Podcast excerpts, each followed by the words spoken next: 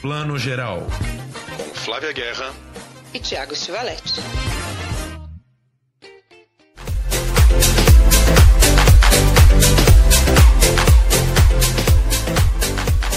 Bom dia, boa tarde, boa noite para você que está escutando Plano Geral, seu podcast de cinema e séries de TV.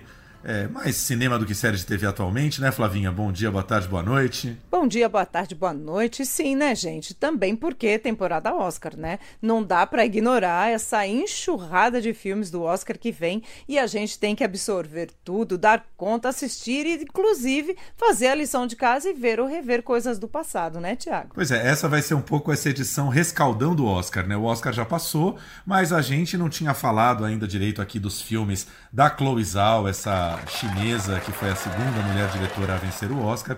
Vamos falar dos três filmes que ela dirigiu até hoje que já estão disponíveis aí pra gente ver.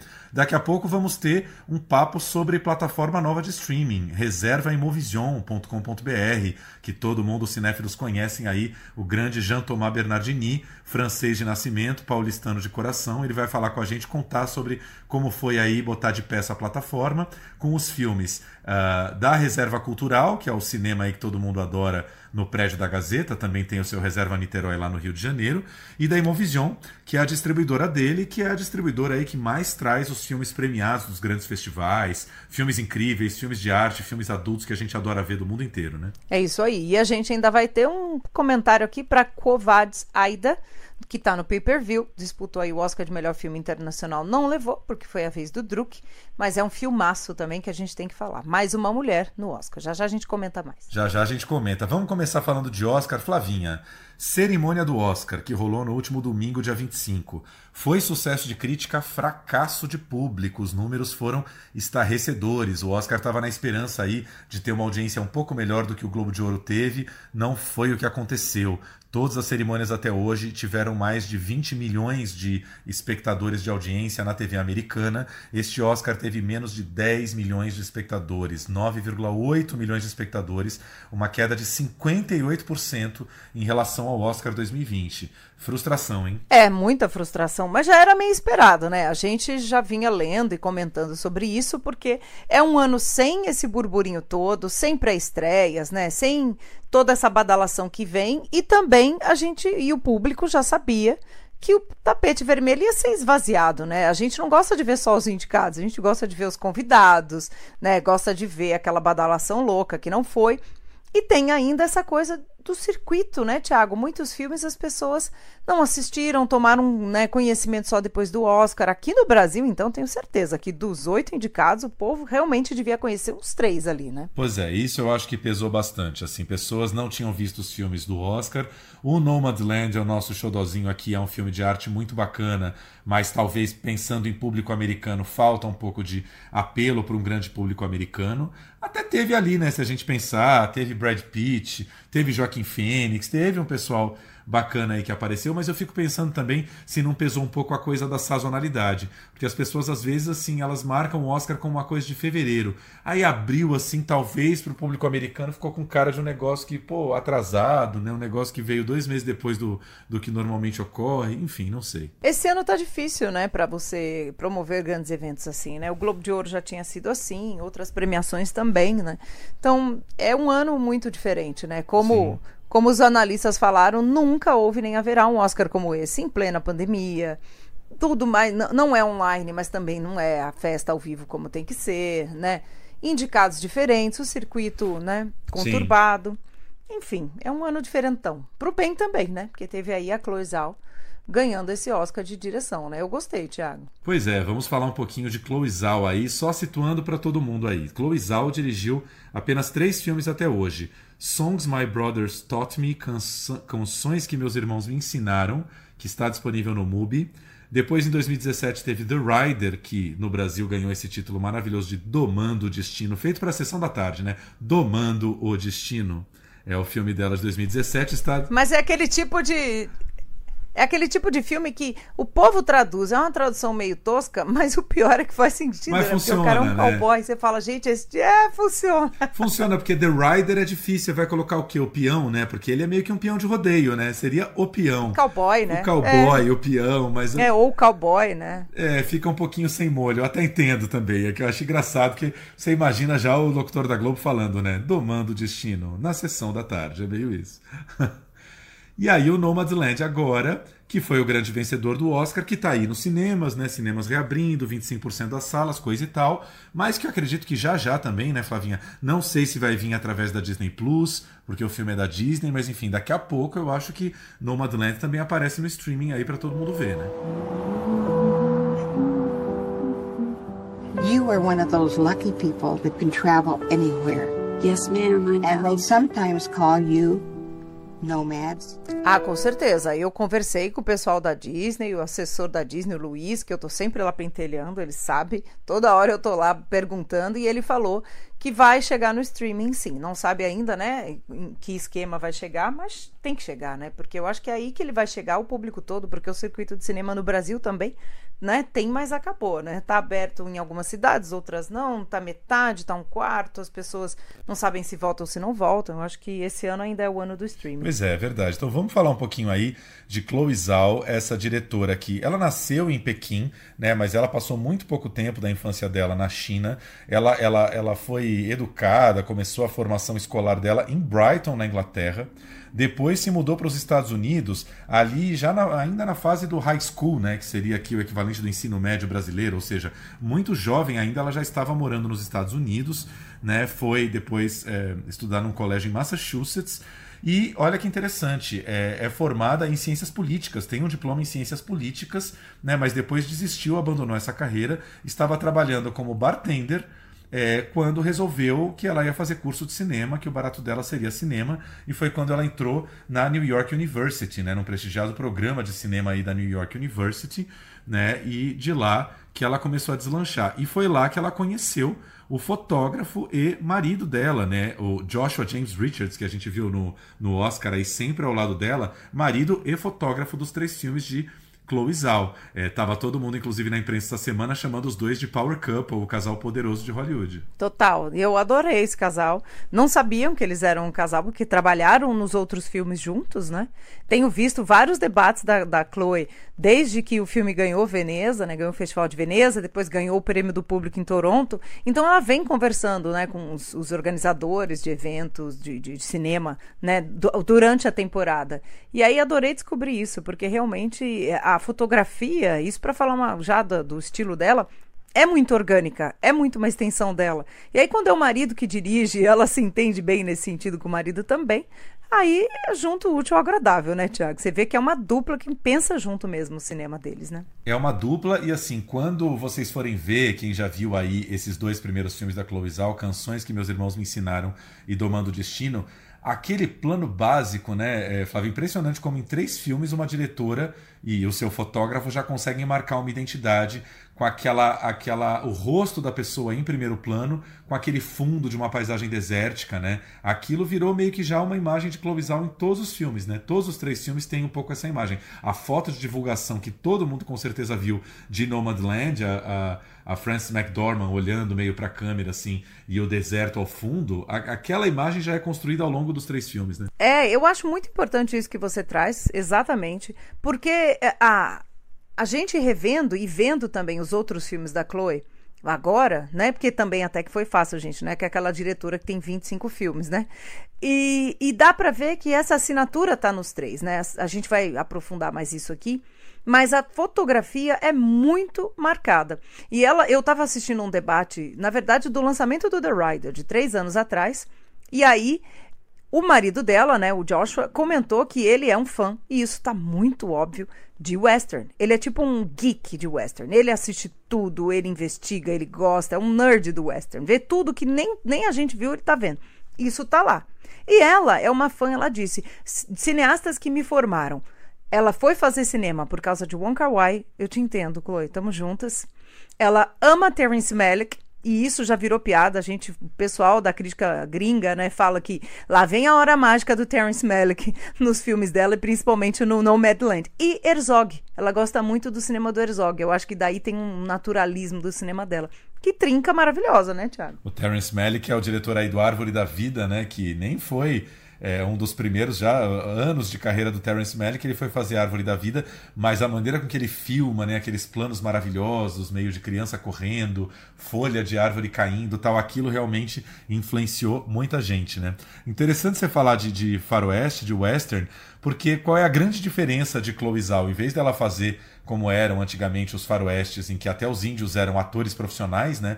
Ela trabalha com esses não atores, né? O, o Canções que Meus Irmãos Me Ensinaram é o primeiro filme que ela faz no, na reserva indígena de Pine Ridge, que fica na Dakota do Sul, né? Um, um, um ambiente super é, não explorado, né? Nunca explorado pelo cinema americano.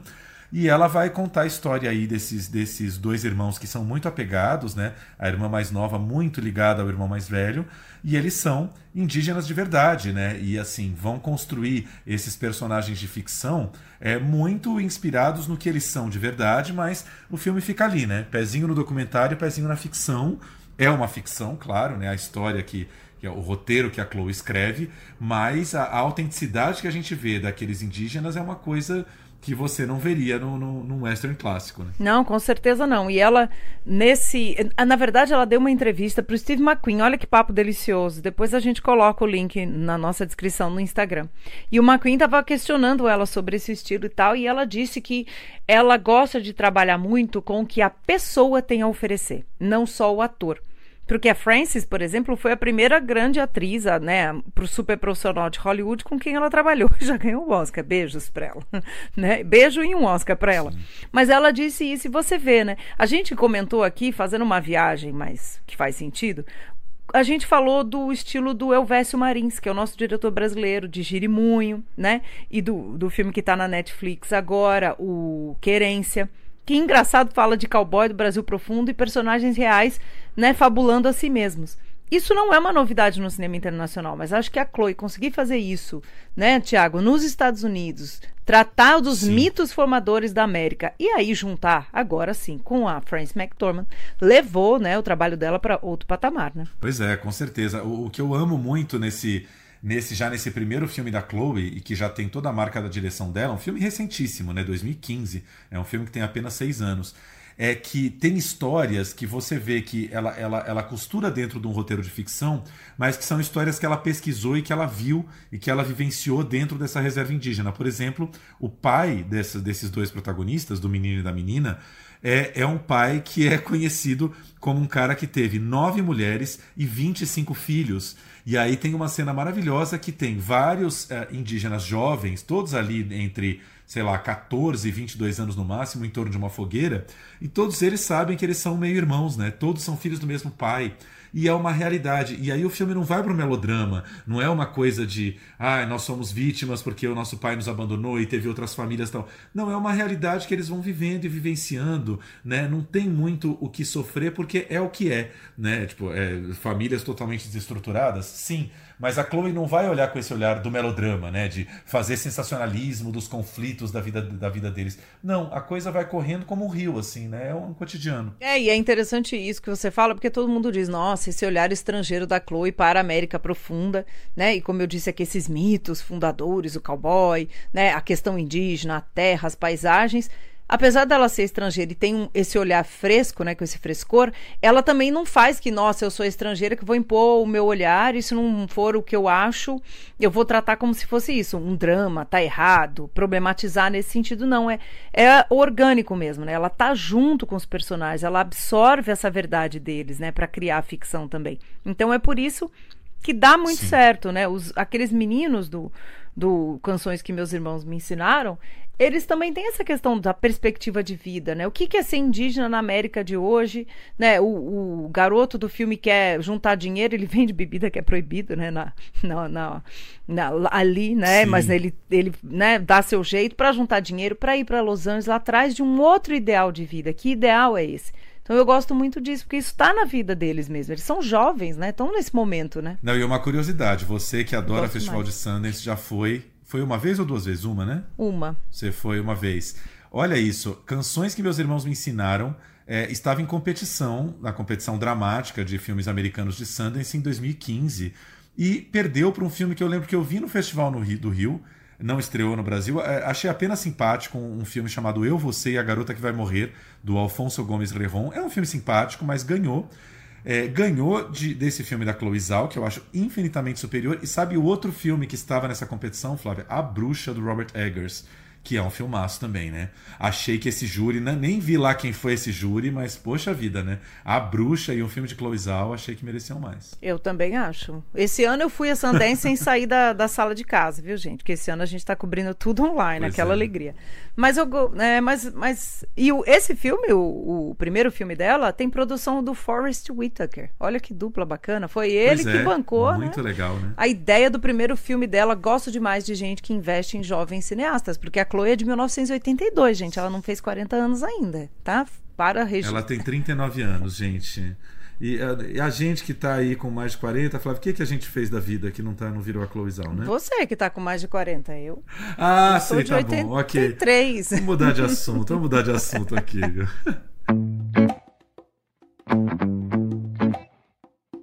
Vamos falar um pouquinho então do The Rider, que, cara, vou te falar assim que dos três filmes eu acho que é o que mais me bateu, assim, todos são maravilhosos, mas o The Rider eu, eu garrei um amor especial, assim, esse do, é, Domando o Destino, que ela continua nessa reserva de é, de, de Pine Ridge, né? ela continua mais ou menos nesse ambiente ali de Dakota do Sul. Ela não está mais falando dos índios agora, mas dos cowboys, desses peões de boiadeiro, né? Que seriam um pouco aí os equivalentes aí, sei lá, dos nossos peões de Barretos, né? Existem as festas, os rodeios, assim, que são uma parte muito forte da cultura deles.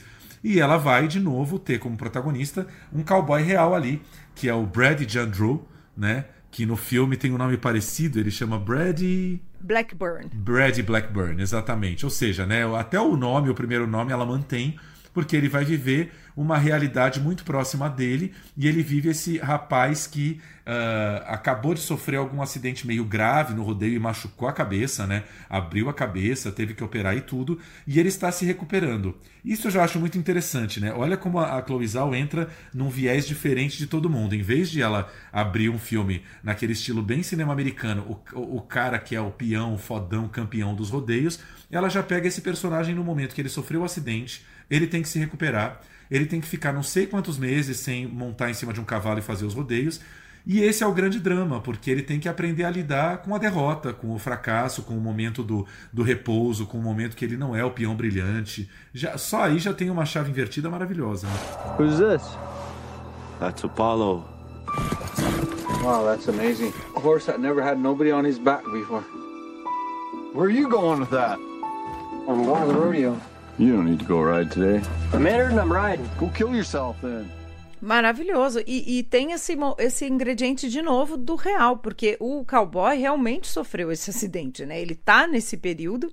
E ela, eu achei interessante, eu estava assistindo a esse, a esse debate do, sobre o filme, e ela o conheceu filmando os Songs That My Brother Taught Me, porque ele ajudou a preparar né, o, o, o elenco, ajudou ali para cavalgar, ela também aprendeu com ele. Ela já achava ele um personagem maravilhoso.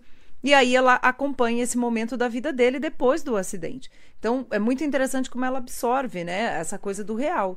E ele foi com tudo, né? E ele até contou assim que o pai e a irmã dele no filme são mesmo o pai e a irmã real. A mãe dele, gente, dando um spoiler aqui no filme tá morta, mas na vida ela tá viva e ela faz uma ponta. Então assim, Tá tudo muito integrado, só que não deixa de ser fabulação. Só que a gente nunca sabe onde é que é real ou não é. E isso não importa, não é para saber também. Fica mais interessante da gente contar aqui e falar do processo dela. Mas o filme se sustenta como se fosse uma ficção, né, Tiago? Sim, e aí tem aquele outro personagem também, não vou lembrar o nome do amigo agora, que é um amigo que teve um acidente muito mais grave que o dele, né? Que está absolutamente paralisado, que provavelmente também deve ser um cowboy da vida real ali que sofreu aquilo e que é um amigo que ele vai lá e dá todo o apoio e ajuda a cuidar do amigo. E são cenas muito doloridas, porque para animar o amigo, ele leva um tablet para mostrar vídeos de quando o amigo era campeão de rodeio. mas é de uma crueldade, porque você vê isso, né? O quanto a cultura gira em torno desses rodeios, o quanto esses meninos, esses jovens rapazes, eles querem se tornar grandes peões, é o grande sonho da vida deles, mas isso envolve um altíssimo risco, né? A gente esquece isso, peão de rodeio não usa capacete, né? Eles caem, eles se machucam, eles podem sofrer acidentes, o cavalo pode passar por cima deles, pisar neles, assim, sofrer uma concussão grave. E esse amigo está absolutamente paralisado, mas ele ajuda o amigo mostrando esse tablet, as cenas do, do passado glorioso do amigo, o olho do amigo brilha, lembrando o quanto ele já foi um grande peão. É tudo muito dolorido, mas também muito bonito, né? É, é melancólico, né? E mais uma vez a gente falando aqui que tem todo esse estilo dela, estilo documental, a câmera muito fluida na mão, os mitos da América. De novo, aqui ela vai da questão indígena, que é muito importante, para a questão do homem branco aqui, do cowboy, né? Desse ideal do grande homem americano da América Profunda, né? O homem de Malboro. Só que ele literalmente caiu do cavalo, com perdão aqui do trocadalho. Né? Ele não tá naquele Sim. auge, como disse o Tiago. Então, como é que você trabalha isso? Esse sonho da América? Que sonhos são esses? Olha só, os três filmes dela têm essa questão do grande sonho da América. Aqui a questão indígena, aqui o cowboy, e quando vem para Fern, é a geração dos baby boomers, né? Que hoje em dia estão muito, né, entre aspas, para o sistema, sistema velhos, mas que ainda tem que trabalhar, não conseguem manter esse estilo de vida criado por um imaginário inconsciente coletivo do pós-guerra. Então, parece tudo muito complexo, mas ali a gente vê o pessoal no dia a dia, vivendo, construindo a vida, superando traumas. Então, acho que nesse sentido ela ganhou. Os baby boomers são, são toda a geração que nasceu logo depois da Segunda Guerra ali, né? Final dos anos 40, comecinho dos 50. Isso aí. No more riding, no more rodeos. If you don't stop, your seizures are gonna get worse. Agora, olha, olha que coisa interessante. Aí, Chloe Zhao faz o The Rider, que é um filme também já super aclamado inter internacionalmente, foi selecionado para o Festival de Cannes, foi selecionado para Toronto, e quando Chloe está no Festival de, Tor de Toronto, naquele mesmo festival, uh, Frances McDormand está lá e acaba de comprar os, os direitos do livro Nomadland, Sobrevivendo na América no século XXI, da autora Jessica Bruder. Acabou de comprar o livro. E uh, Frances McDormand vê no Festival de Toronto o The Rider, o Domando o Destino, e fala: é essa mulher que eu quero para dirigir o Nomadland. Inclusive é ela que eu quero para escrever o roteiro. E aí no site aqui que eu encontrei essa história, fala assim: na época, Chloe já estava desenvolvendo algum outro projeto Vagabond-like, adorei isso, assim, Vagabond-like, né? Algum outro roteiro dos losers, né? Dos perdidos da América. Ela estava fazendo alguma outra história similar aos seus dois primeiros filmes quando a Frances oferece o livro, a Chloe também se apaixona pelo livro, resolve fazer Nomadland, e aí a, a, a, a Chloe Zhao vai dizer nas entrevistas: é, foi o destino, foi completamente o destino.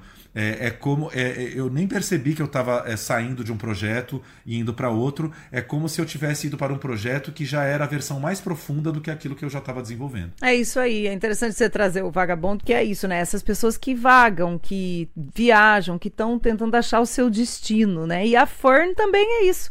Né? Ah, aliás, gente, uma, uma curiosidade aqui, isso eu vi no debate do filme, acho que foi no debate de Toronto, a Frances McDormand explicando que ela sempre quis, ou foi a Jal que sempre conta essa história, que a Fern disse, ela não, que a Frances disse que quando ela fizer 64, 65, ela tá perto ainda, tá quase lá, quer mudar o nome dela para Fern e viver esse estilo de vida, né, errante. E aí ela acha um livro desse. Então, assim, todo mundo diz que é, vai ser a vida da Fern, na verdade, está documentando a vida que ela ainda vai ter. Que a, a Frances vai virar Fern e ter essa vida e largar a vida de atriz. Então, assim, tem muito dela também. Ela diz que ela sempre quis fazer isso na vida e que ela sempre se sentiu meio uma, uma nômade também. Engraçado, né? Porque a Frances realmente é uma atriz que não vai para os padrões, né? Ela nunca fez o tipo estrela, ela sempre teve papéis diferentes, né? Até na cerimônia do Oscar ela sempre foi sóbria, com uma maquiagem super leve. Ela não compra né, toda essa roupagem hollywoodiana. Tem tudo a ver com ela mesmo, né? Que, que casamento dessas duas. Como diria o meu amigo Diego lá da Globo,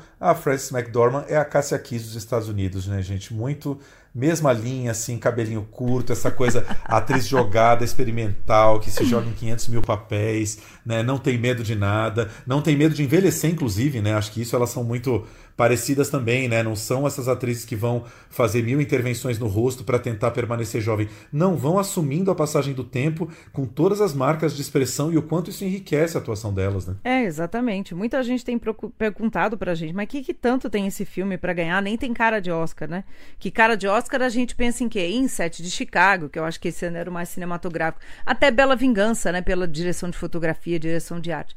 Mas é justamente o, o, contrário, né? É trazer esse real, personagens muito reais, todos eles ali no Nomadland também vivem aquela vida, né? São as pessoas reais. Eu acho que isso está sendo valorizado, né? E, e mexer, né? mostrar os Estados Unidos com outros olhos. Então eu acho que essa deu, deu liga aí, né? E, e tudo casou para esse filme, assim, o timing, o momento, a liga. E o olho aí da Frances McDormand de ter escolhido muito bem sua diretora, roteirista, parceira. Acho que deu tudo certo. Que... É isso. E aí, ó, só para terminar, vocês estão vendo como o festival de cinema é importante? As pessoas se encontram, veem o filme das outras, conversam, disso nascem grandes projetos. Né? Não são só eventos para fazer barulho, burburinho. São, é para isso que eles existem, né, Tiago? Com certeza. E aí, para encerrar o nosso papo Cloizal, essa notícia que já muita gente já está sabendo, que ela agora não podemos dizer que o quarto filme dela vai seguir a linha dos outros três, porque ela está dirigindo um mega filme da Marvel, né? Os Eternos, um filme previsto para sair aí, se tudo correr bem, até o final do ano. É um filme do universo Marvel, de alguma maneira é uma sequência à história aí dos Vingadores, mas com novos personagens, novos heróis. Eu nem vou me meter, Flávia, aqui a falar muito do filme, porque não é a nossa área, essa coisa do universo Marvel. Eu só vou dizer que tem no elenco aqui Angelina Jolie, Salma Hayek e o Kit Harington, que todo mundo conhece aí do Game of Thrones. Elencão, tem muito mais gente, assim, são muitos heróis ao mesmo tempo, e Chloe Zhao comandando esse mega blockbuster. O que, que você achou de, de Chloe Zhao, diretora de blockbuster? Ah, eu achei maravilhoso, porque assim, com certeza a gente vai investigar mais isso. Esse filme está super guardado, ele está em pós-produção já, já deve estar tá ficando pronto. E a gente sabe que se a pessoa que chamou, né, o estúdio, a Marvel chamou a Chloe para fazer esse projeto, é porque quer essa mão dela ali. Se não, chama outro que dirige já filmes nessa linha. Ou outra, né? Podia ter chamado outros diretores. Então a gente vai ver um tratamento diferentão, né? Ela não vai para um projeto desse também para largar totalmente o, o, esquema dela, né? O estilo. Então eu estou super curiosa e acho bacana, quanto mais diretores com uma mão autoral aí dirigindo filmes de herói, melhor para o gênero, se não cai na mesmice. Todo filme fica com a mesma cara, né? Os Eternos, eu não conheço também muito bem os Eternos, eu sei que é uma raça de seres imortais, né? É uma coisa muito, muito. É, é tá aí entre heróis mesmo. Mas a gente vai atrás. E a gente curte de tudo, então é isso aí. É, parece que já tinham oferecido até a Viúva Negra para ela antes, né? Ela foi sondada para a Viúva Negra, acabou caindo com os Eternos. Pode dirigir o blockbuster que quiser, só espero que volte para América Profunda logo depois para voltar a fazer esses filmes autorais maravilhosos dela. Quero, quero ver mais filmes com esses personagens bacanas, humanistas, enfim, quero ver essa Clovisal aí. Johnny, I'll see you tomorrow. Johnny? Ah, eu também. Ela disse que estava desenvolvendo um outro projeto com jovens quando a Frances a chamou. Então, acho que agora, encerrada essa né, maratona louca dela do Oscar, ela deve voltar para esses projetos e aí também quero. É isso aí. Então, essa foi a nossa, o nosso rescaldão do Oscar, especial Cloizal, falando então aqui de canções que meus irmãos me ensinaram em cartaz na plataforma MUBI uh, The Rider, Domando o Destino, no Telecine Play e Nomadland, num cinema perto de você e daqui a pouquinho esperamos no streaming.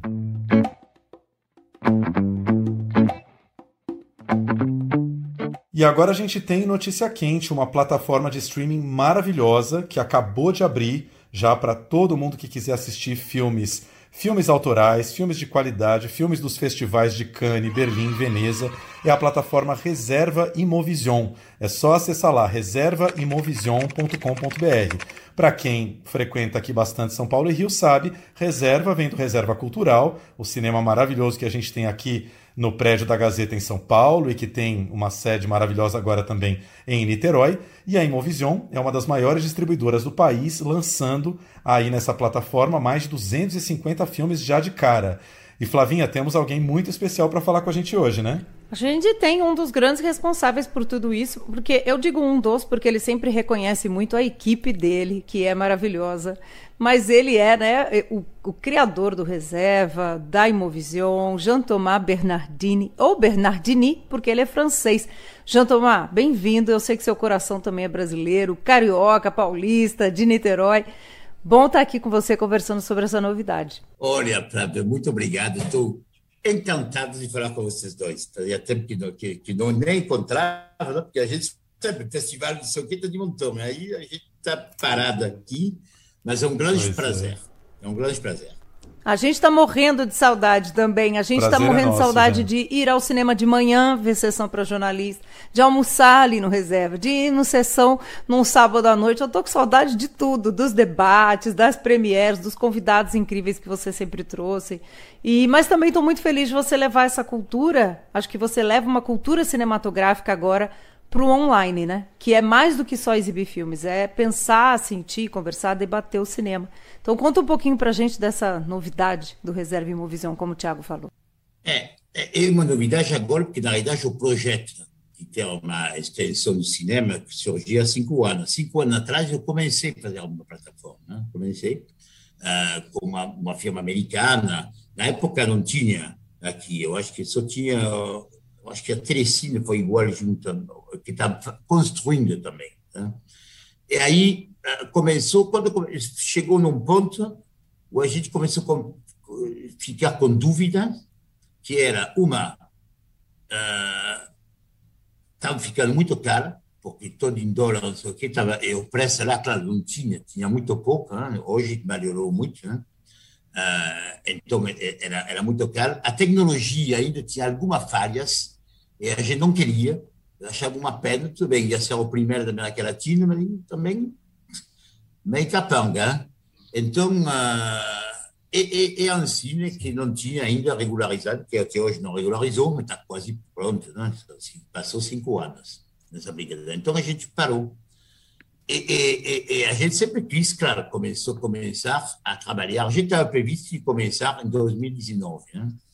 Começou um pouco a falar internamente, e aí veio a pandemia, aí que, aí que botou toda em cima, né? não só para aproveitar, não é para aproveitar a pandemia, porque não ia dar tempo, a gente pensava que não ia dar tempo, né? mas principalmente para ocupar a equipe de um projeto maravilhoso no meio de uma, uma depressão uh, geral, generalizada que estava se instalando, a gente começava a criar, pensar, sabe, adquirir, ver filme, enfim, tudo que a gente gosta, nossa equipe eh, da Imovisão, aproveito para parabenizá-los, eles são muito, todos cinéfilos, adoram, não sei o quê, então foi muito bem.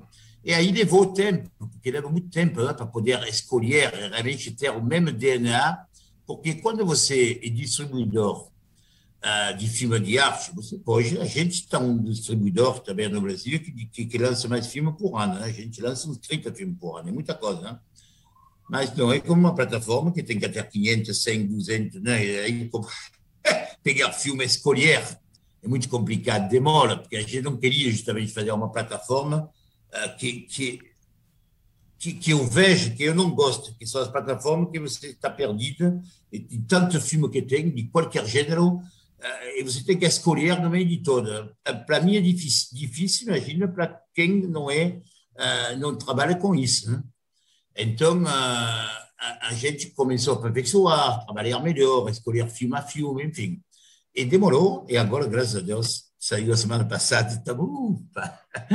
demorou, mas chegou. Estou muito, muito feliz. Mas olha, Jean, demorou, mas ficou lindo, viu? Eu tô olhando aqui, tô na home da Reserva Imovision.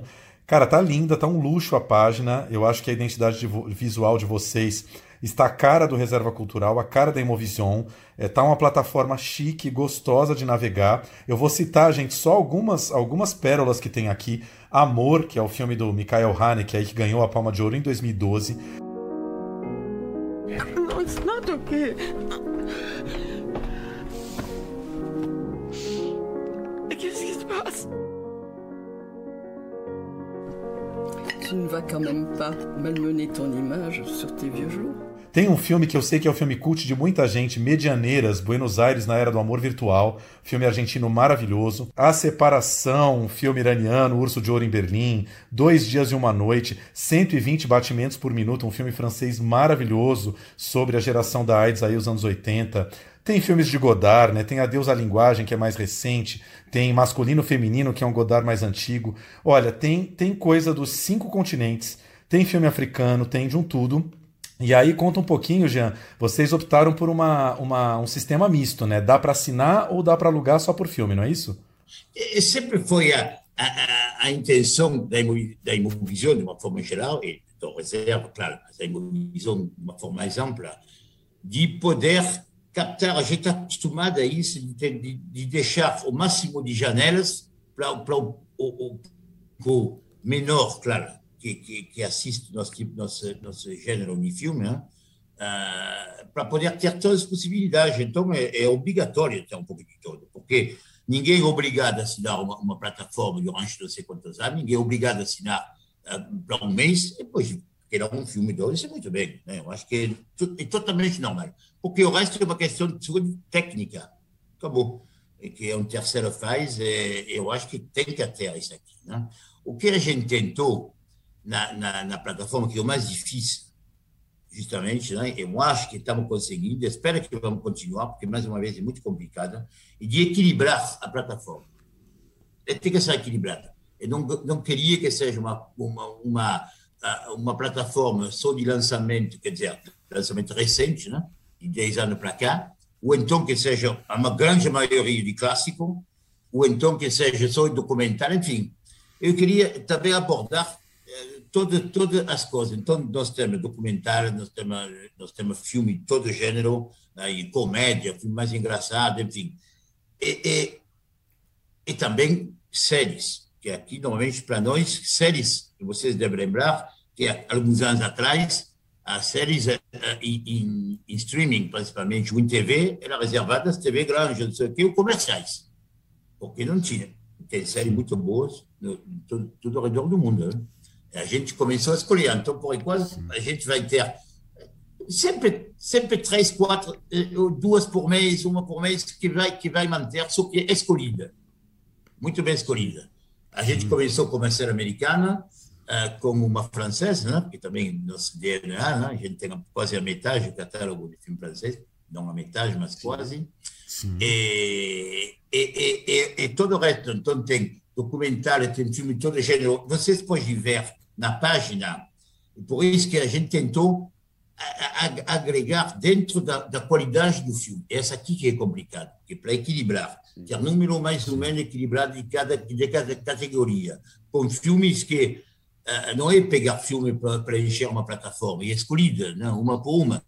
Então, quando você. Eh, eu sei que você sabe que você vai em festival também, você vê 30, 40 filmes, mas no fim tem um ou dois que poderia ser pega, né? Eh, de 30 filmes. Então, se, se quer comprar mil, você tem que haver 8 mil filmes. Então, então é viável, né? Sim. completamente viável. Então, por isso que, que também teve um número, a gente podia entrar já com 500, 700 títulos, né? Eu distribuí, eu distribuí 500 e poucos títulos já. Mas só citando aqui, as séries que você está falando são Os Luminares, né? Que é uma série com a Eva Green, que é a grande estrela aí do, do todo mundo conhece do filme Os Sonhadores, do Bertolucci. Também está numa outra série maravilhosa que é Penny Dreadful. We don't make our fortunes. Fortune makes us. E a série francesa chama Mistérios em Paris, que é uma série em episódios, o nome já indica, né, Jean, que é uma série sobre crimes acontecidos em Paris aí, muito interessante. Eu adorei você trazer série, porque muitos festivais do mundo, agora o Festival de Berlim tem competição de séries, né? A gente teve os últimos dias de Gilda brasileira esse ano lá. O Festival de Moscou, que eu estava acompanhando essa semana, também tem séries. Os festivais de cinema têm trazido as séries, né? E aí uma visão trazendo também é bacana. E, e tem que levar isso a sério. na, na, realidade, o que, que acontece? Você vê o resultado das plataformas, a maioria vê séries. Então, por que a gente importa? Porque eu fiquei um pouco uh, preocupada em não ser aquela cinéfilo que fala que defende uma filosofia só, e que fala, não, esse aqui é o nosso templo e você tem que assistir isso, aquilo ou isso aquilo. Né? E, e, então, série não é para nós. Então, você não pode, não, é que isso. O negócio, tem, tem produto bom em todo lugar, que seja em série documentária, em animação, enfim, todas as companhias têm, tem, tem filme bom e tem filme menos bom. Então, a, a, eu acho que faz parte totalmente. Na, nossa plataforma, a, a, série sempre vai ter um lugar privilegiado. E não vai ser também um montão de séries, uma depois da outra, não sei o que, não. A gente vai escolher. Estamos já procurando em vários lugares. A gente tem muitas ideias, que ainda não, não é um momento, mas de ter coisas realmente exóticas, legais, sabe? Séries que, que todo mundo vai ter prazer a olhar, até por curiosidade. Hein? porque, é, porque toda a gente tem uma série brasileira, que é o Eugênio Pupo, que já existe aqui, ela já ela já está, mas a gente fez questão de, de pegar, porque ela também mostra uma, uma, uma, uma parte do Brasil de comida, de, de forma de fazer, de, de ensinamento, que ninguém conhece, porque o brasileiro Essa série é maravilhosa. Italiana. É a história da gastronomia? É, essa. Ai, é a gente vai, colocou nessa plataforma. Porque eu acho que. Então é isso. A gente não se preocupa muito em ter exclusividade disso, daquilo, não sei o quê, não. Uh, o, o, principal é ter o DNA nosso e não se deixar envolver em comprar paquetes, não sei o quê, porque é isso que está acontecendo. Por isso que estou com medo das plataformas no mundo inteiro.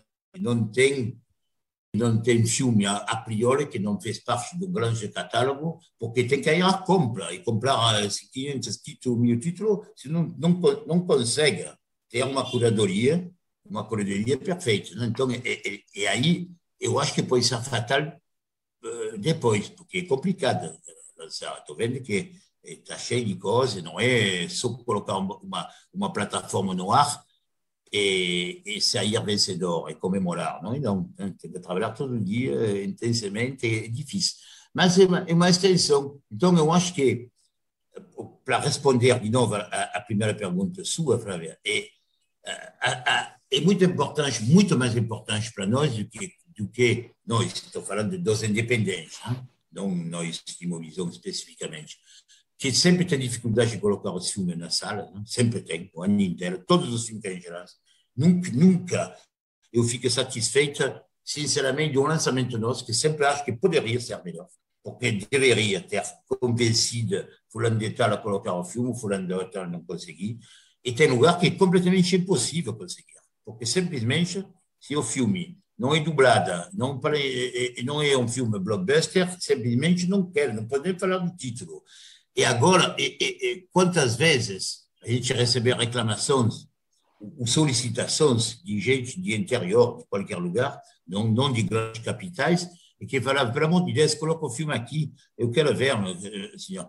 E não podia, porque simplesmente falava, não consiga, não consiga, porque eles não querem. Agora vai permitir. Então, isso aqui é muito legal de poder transmitir, porque o é, é, que, que é a essência nossa? Vocês são igual também, porque são grandes cinéfilos. Quando você vê um filme que você gostou, você quer dividir. E falar do filme, mostrar. Eu vi uma coisa legal, pô, vou te mostrar. É a mesma coisa que um presente, uma coisa divina.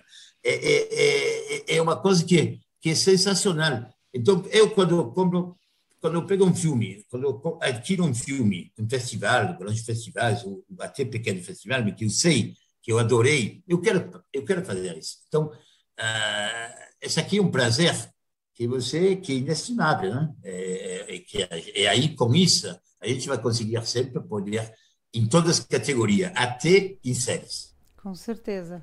Não mesmo. Não, eu ia perguntar o seguinte, Jean. É, eu acho que a gente está num momento super delicado, um pouco triste, né? Aí os cinemas tentando reabrir, né? É, abriram, fecharam, abriram de novo, lockdown, essa pandemia né, que está super mal conduzida pelo governo, um setor inteiro aí se segurando. É, o streaming virou a, a, a, um pouco a saída, é o caminho onde dá para trabalhar nesse momento, é onde você está trabalhando. Mas ao mesmo tempo também já existe um, um, uma concorrência gigante, né, várias plataformas. Mas eu acho que a única maneira, e eu vejo que é o que você está fazendo, é, é enfrentar, enfrentar o leão, né, agarrar o touro pelos chifres e, e a luta, né? Isso, botar o seu player no mercado e construindo esse conhecimento das pessoas e mostrando que, o, que o teu, a tua lojinha aqui ela tem um diferencial, ela é uma plataforma bastante diferente das outras que estão aí, né? Eu acho que dá para apostar nisso, né? Com certeza, mesmo porque é acostumada a, a, batalhar contra os grandes, né? sempre, né? E aí nunca, nunca assustou. A gente pode, de vez em quando, ser derrotada, mas a maioria das vezes a gente consegue, né?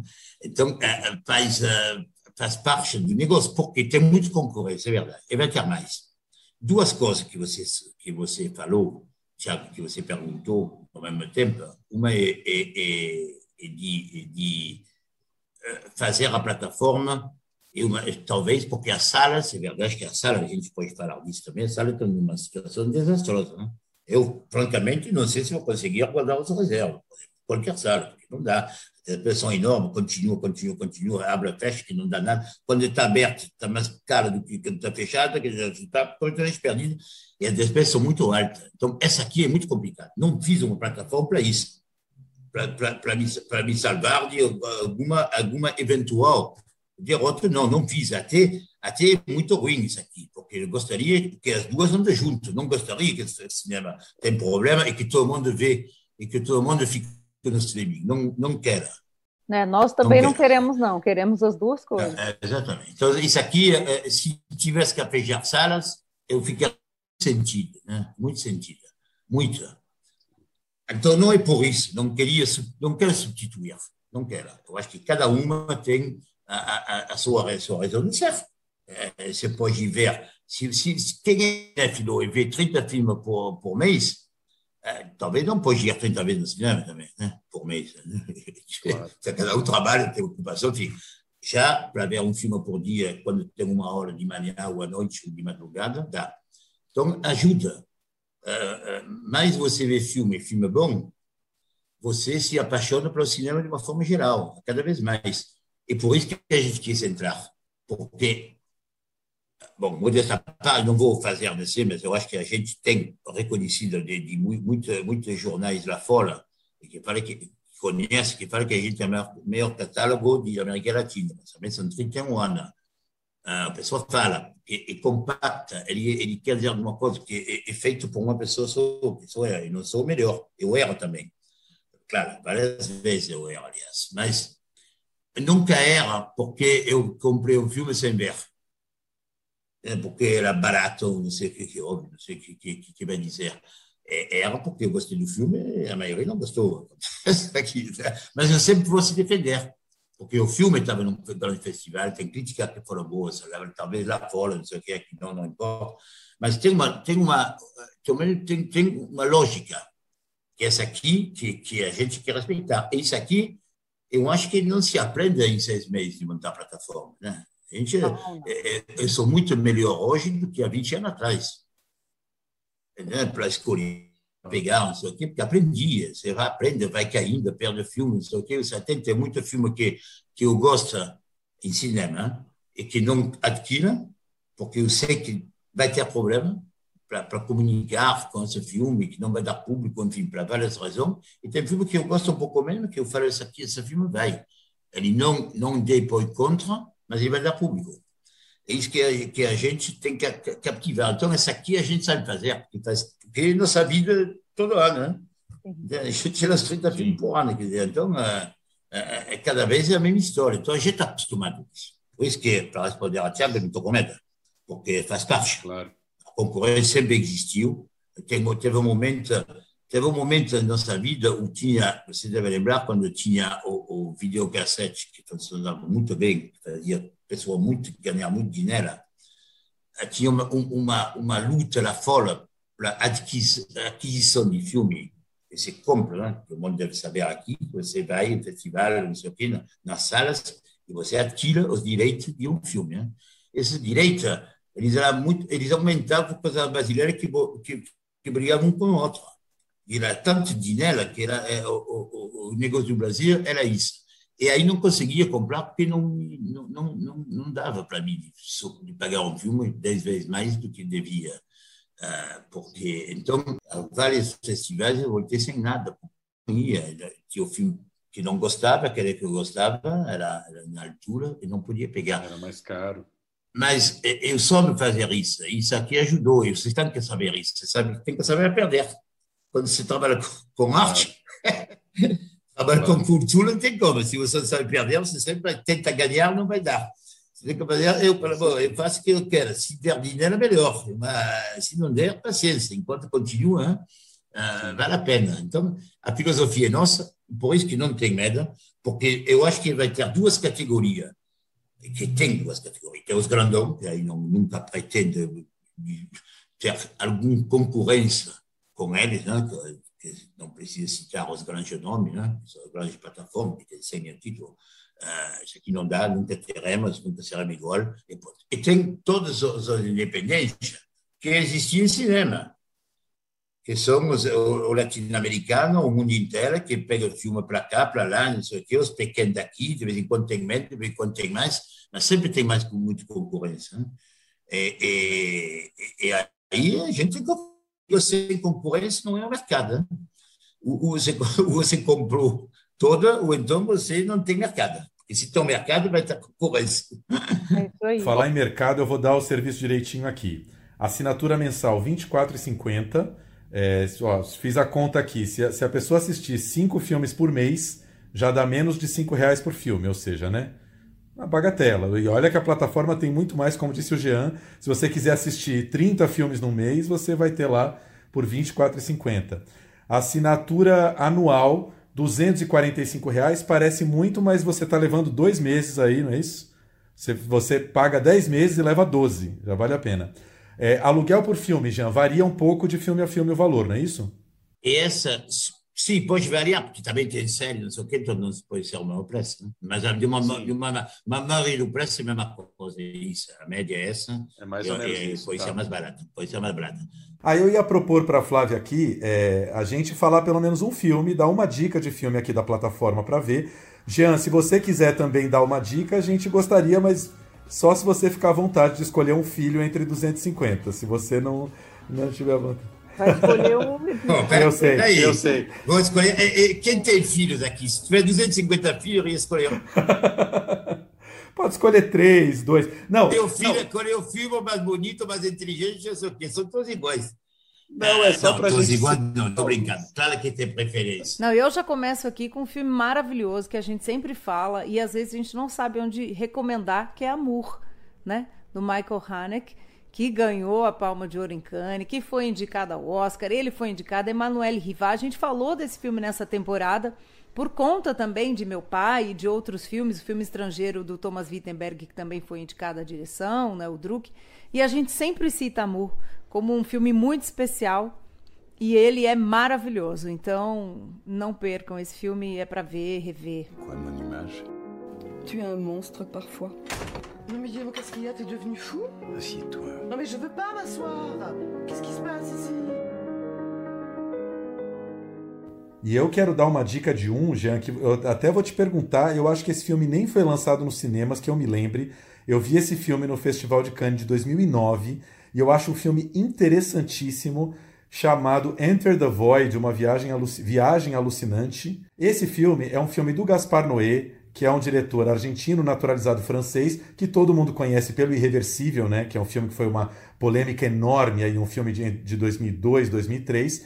O Enter the Void, Viagem Alucinante, é um filme posterior, de 2009, e que é uma loucura, né? Já envolve é, teorias kármicas, reencarnação, é, um, um, personagem que volta e é um trabalho de câmera. É uma, é realmente gostei desse subtítulo. O filme é uma grande viagem alucinante e não acho tão polêmico quanto irreversível, né? Porque não tem, não chega a ter estupro nem nada. Ele é bem menos. Mas cara, eu acho que é um filme assim que todo mundo devia ver. Já devia entrar na Imovisão para ver esse filme agora.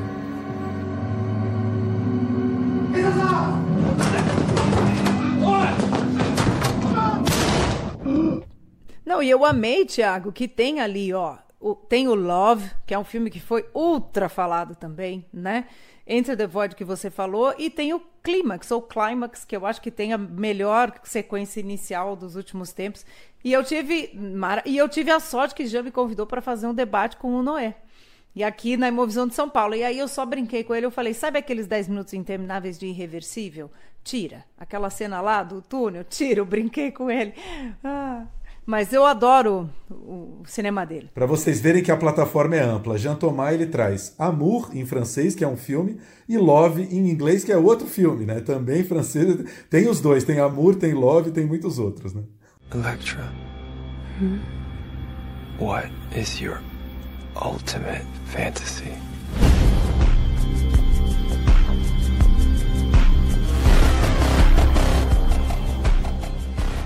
Mas, Jean, eu vou Querido, fazer uma dica aqui.